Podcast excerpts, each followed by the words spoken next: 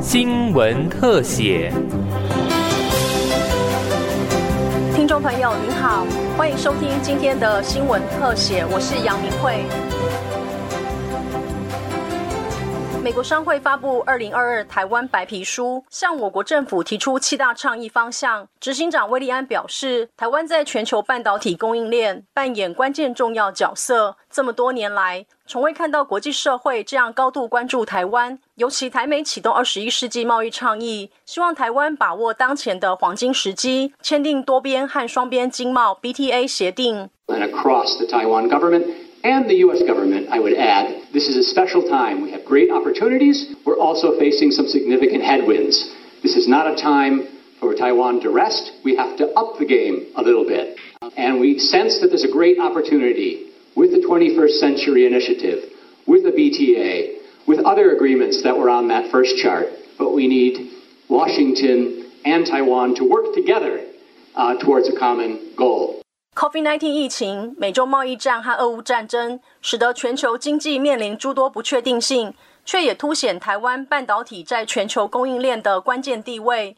美国商会相当看好台湾的前景，不过在吸引外商来台投资部分，商会副会长吴王小珍表示，台湾应该要确保稳定的能源供应，建立多样化、国际观的人才库，以及防疫边境管制应该要再松绑。首要问题就是要有安全和稳定的能源供给，所以我们其实有特别的，嗯，提出这个 urgency 啊，就是急切性。台湾其实在这个非常重要的一个当头，我们希望它不要迟疑脚步，还要要呃提出双倍的努力，要有呃持续有能安全以及稳定的能源供给。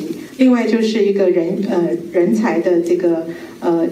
劳动的这个整个市场的重组，还有一个就是呃边境的开放，在安全的情况下，边境的开放以及重启这个商务活动，其实对台湾是一个很重要的，因为别的国家已经开始在走得很快了。那台湾如果一直是因为这个边境 control，呃变成一个障碍的话，其实是会失掉很多投资的机会。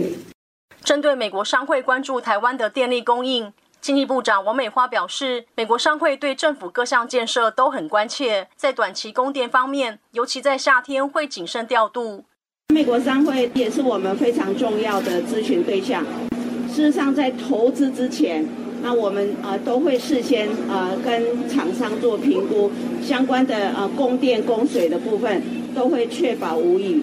那所以对于啊相关的供电的部分，在短期的部分，特别在夏天哈，那我们会啊都会很谨慎的来调度供应，那供应是没有问题的。在长期供电部分，美国商会提到强化电力系统的韧性，王美花部长则表示，最近有非常多措施，经济部希望能向美国商会进一步说明。那长期的部分，那呃商会也提到。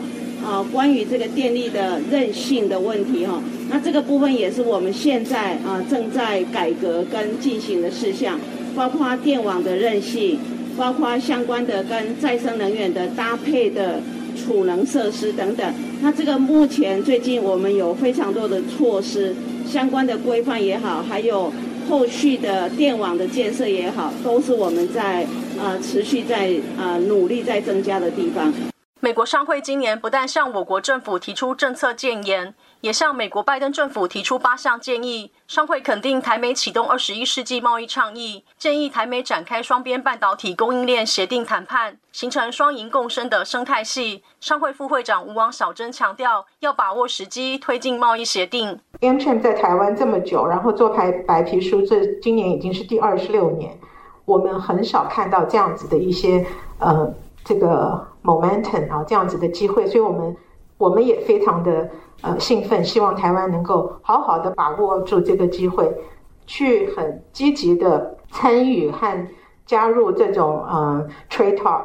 美国商会发布二零二二台湾白皮书，向我国政府提出建言，强调台湾半导体产业对全球的关键影响力，期盼台湾在全球生态系持续维持贡献。呼吁我国政府把握前所未有的国际关注和支持，积极改善商业投资环境，成为全球最具吸引力的双边与多边协议贸易伙伴。国发会代表我国政府接受商会的白皮书，并强调，美国商会关切的议题包括能源供应、永续发展、数位转型以及边境防疫等领域，都是现阶段政府施政重点。期盼透过商会坚定的支持，达成台美贸易协定 BTA 的签署目标。上新闻特写由警广记者杨慧采访直播，谢谢您的收听。